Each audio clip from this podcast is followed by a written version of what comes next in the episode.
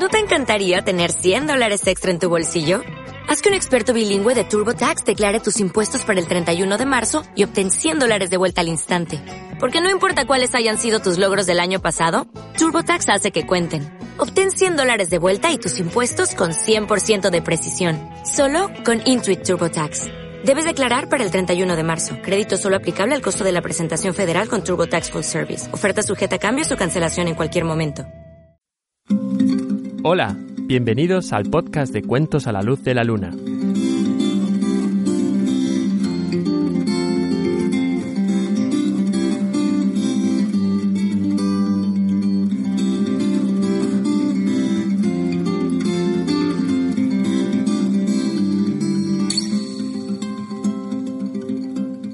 Hola, ¿cómo estás? Me llamo Carlos y vivo cerca del bosque del León de Piedra. En el bosque del León de Piedra nos reunimos cada dos semanas para escuchar las historias del fuego mágico. Hola, ¿cómo estás? La última vez el fuego mágico nos contó la primera parte de la historia del pequeño Mook. Habíamos dejado al pequeño Mook en la casa de una anciana señora. En la casa había una puerta que siempre estaba cerrada y Mook pensaba que a lo mejor había un tesoro escondido tras de ella. ¿Quieres saber cómo sigue la historia? Pues acércate un poquito más al fuego y escucha atentamente. Una mañana, en que la anciana señora Hazby había salido, un perrillo, al que la señora trataba muy mal, pero con quien Mook se portaba muy bien, le mordió sus bombachos y empujándole le dio a entender que le siguiera. A Mook le gustaba mucho jugar con el perrillo y le siguió.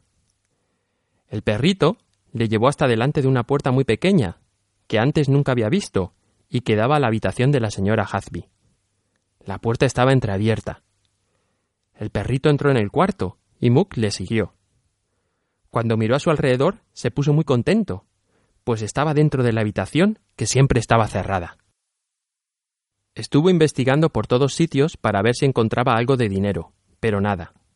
Solo encontró vestidos viejos, jarrones y porcelana muy curiosos repartidos por toda la habitación. Una cajita llamaba la atención de forma especial. Era de cristal y estaba adornada con unas elegantes figuras talladas. La cogió y la miró por todos lados. Pero no se dio cuenta de que la tapa estaba solo puesta encima, y la cajita se le cayó al suelo y se rompió en mil pedazos.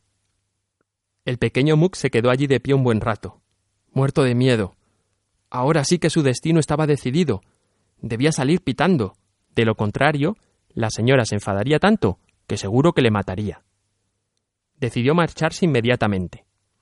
Pensó en echar un último vistazo para ver si había algo que pudiera llevarse. Vio un par de zapatos grandes y resistentes.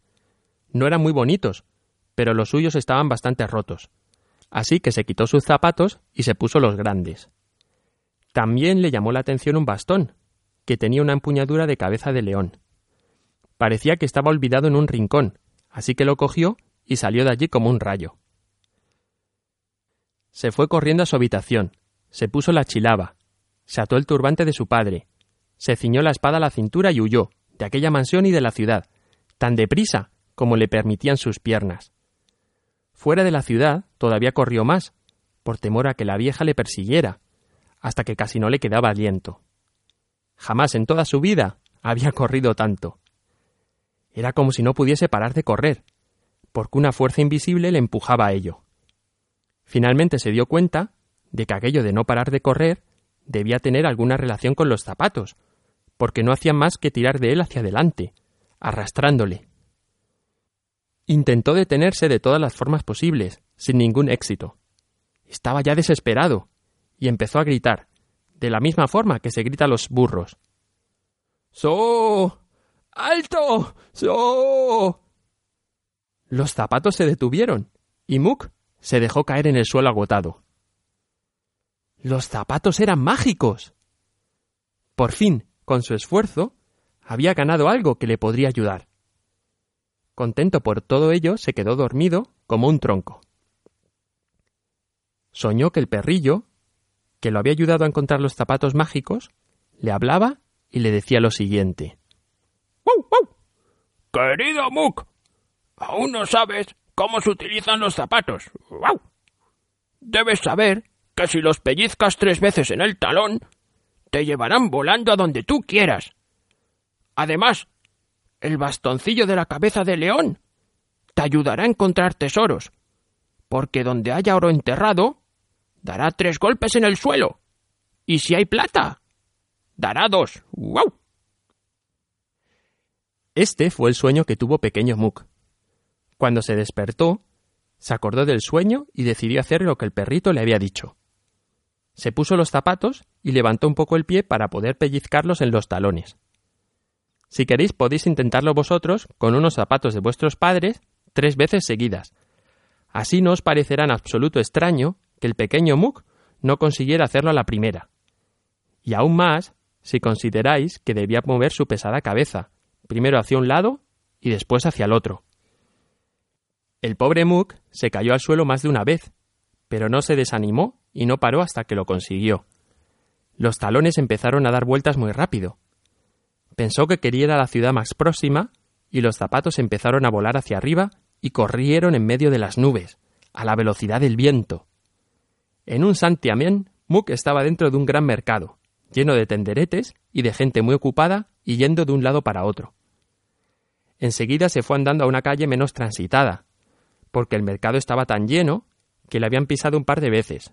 No hacía más que tropezar y debía andar todo el rato con cuidado. El pequeño Mook se puso a pensar en qué hacer para poder ganar algunas monedas. La verdad es que tenía el bastoncillo que le indicaría tesoros escondidos, pero solo si tenía la suerte de pasar por encima de algún sitio donde había oro y plata enterrados. Por otro lado, si no había otro remedio, también podía ponerse a mendigar. Finalmente, se acordó que sus zapatos eran tan rápidos como el viento. Quizás, pensó, esta es la solución para ganarme el pan. Decidió buscar trabajo de mensajero. Seguro que el rey de una ciudad como aquella pagaba muy bien a sus mensajeros. Así que se puso a buscar su palacio. En la puerta había un centinela que le preguntó qué andaba buscando en aquel lugar. Le respondió que iba en busca de trabajo, y el guardia le indicó dónde estaba el encargado de los esclavos.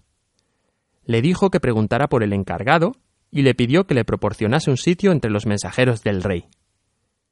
El encargado lo miró de arriba abajo y le dijo ¿Mm? ¿Tú de mensajero? Con estos pies tan pequeños, ¿quieres ser el mensajero del rey? Ya puedes volver por donde has venido, que no estoy yo aquí para perder el tiempo con el primer loco que pase. Pero el pequeño Mook le aseguró que su solicitud debía ser tenida seriamente en cuenta y que para probarlo desafiaría al más veloz de los mensajeros. Al encargado le hizo mucha gracia todo aquello. Le dijo que estuviera a punto para correr aquella misma tarde. Le mandó a la cocina y ordenó que le diesen de beber y de comer en abundancia. El rey estaba algo aburrido y le encantó la idea del encargado de los esclavos de emplear al pequeño Mook para divertirse un rato. Ordenó que organizasen la carrera en un descampado que había detrás del castillo, para que él y su corte lo pudiesen ver con comodidad y recomendó que prestase mucha atención al enano. El rey anunció el espectáculo que podría ver aquella tarde a los príncipes y princesas. Estos lo dijeron a sus criados, y por la tarde la expectación era enorme. Incluso pusieron unas gradas para que la gente pudiese ver la carrera. Cuando el rey, acompañado de sus hijos e hijas, se hubo instalado en el palco de honor, el pequeño Mook salió al campo e hizo una reverencia, sumamente elegante, a las autoridades. La multitud dio un grito de entusiasmo al verle, porque nunca habían visto a nadie con aquella pinta. El cuerpo pequeño con la cabeza grande, la chilaba y los bombachos anchos, la larga espada metida en su ancha faja, aquellos pies chiquitines dentro de aquellos zapatotes. Parecía un payaso del circo, la verdad. Sin embargo, el pequeño Mook no se dejó intimidar por aquellas risas. Se quedó allí de pie y satisfecho, apoyado en su bastoncillo y esperando ver a su contrincante. Tal como le había pedido el propio Mook, el encargado de los esclavos escogió al mejor corredor, que llegó, se colocó delante de Mook y juntos aguardaron la señal de salida. La princesa Marza hizo entonces un movimiento con el velo, y los corredores salieron disparados, como dos flechas, dirigidas al mismo objetivo.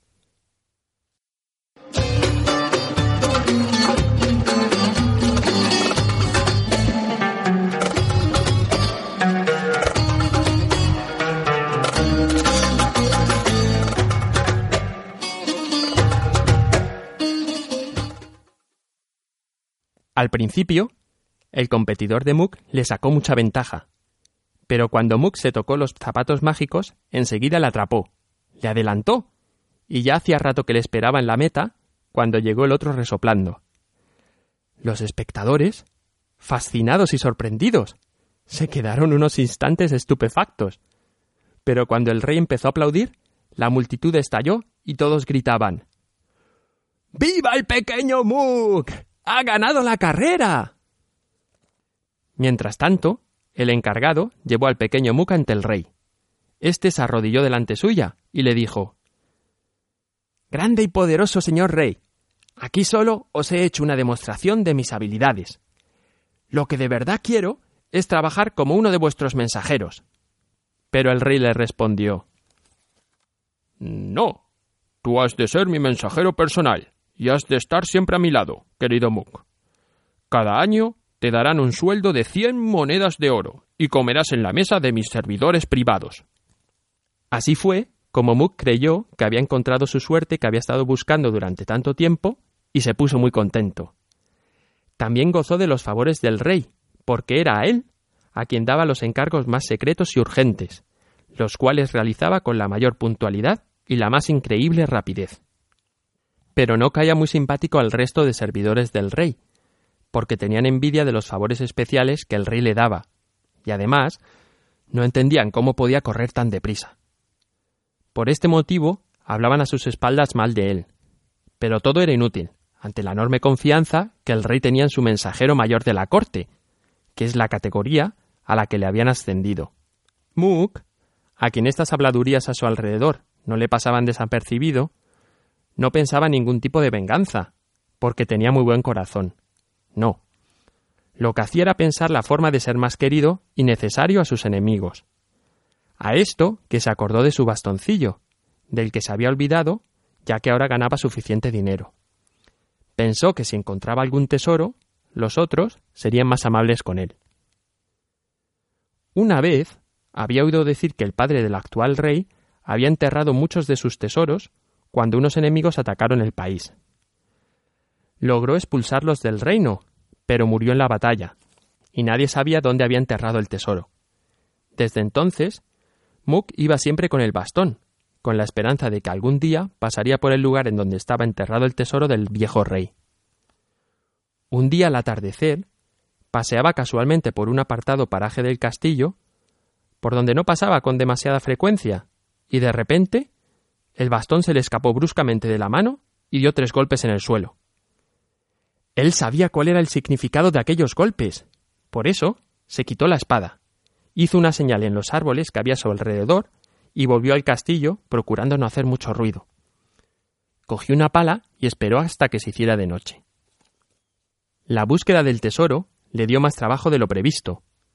Sus pequeños brazos eran demasiado débiles para manejar una pala tan grande y pesada, y después de unas buenas dos horas cavando, a duras penas había hecho un agujerito en el suelo. Finalmente, tropezó con algo duro, que sonaba metal. Cavó con más ganas y pronto tuvo desenterrada una gran tapa metálica. Saltó dentro del agujero para mirar qué había debajo de aquella tapa y encontró un jarrón lleno de monedas de oro.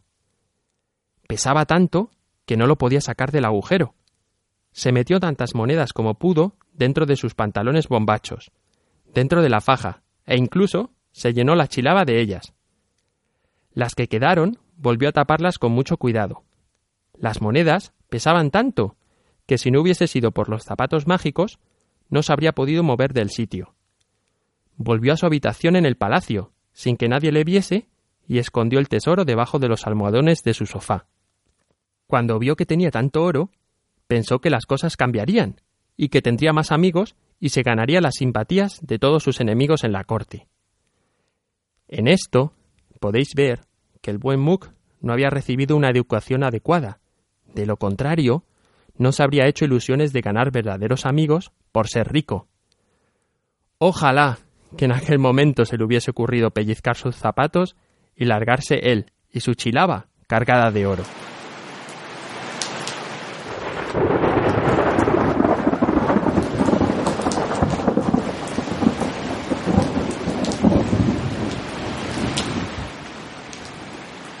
Uy, está empezando a llover. Mejor que lo dejemos por hoy. Si quieres, le podemos pedir al fuego mágico que nos siga contando la historia de Mook en el próximo podcast. Estoy deseando saber qué hará Mook con todo ese oro que ha encontrado. ¿Crees que los cortesanos de la corte serán sus amigos ahora que él es rico? Si quieres, puedes dejarme una reseña en iTunes y me cuentas si te ha gustado la historia. ¿Qué cuentos te gustaría escuchar más o menos? También puedes escribirme un email a cuentos a la luz de la luna gmail.com. Me llamo Carlos y has escuchado el podcast de Cuentos a la luz de la luna. Hasta el próximo cuento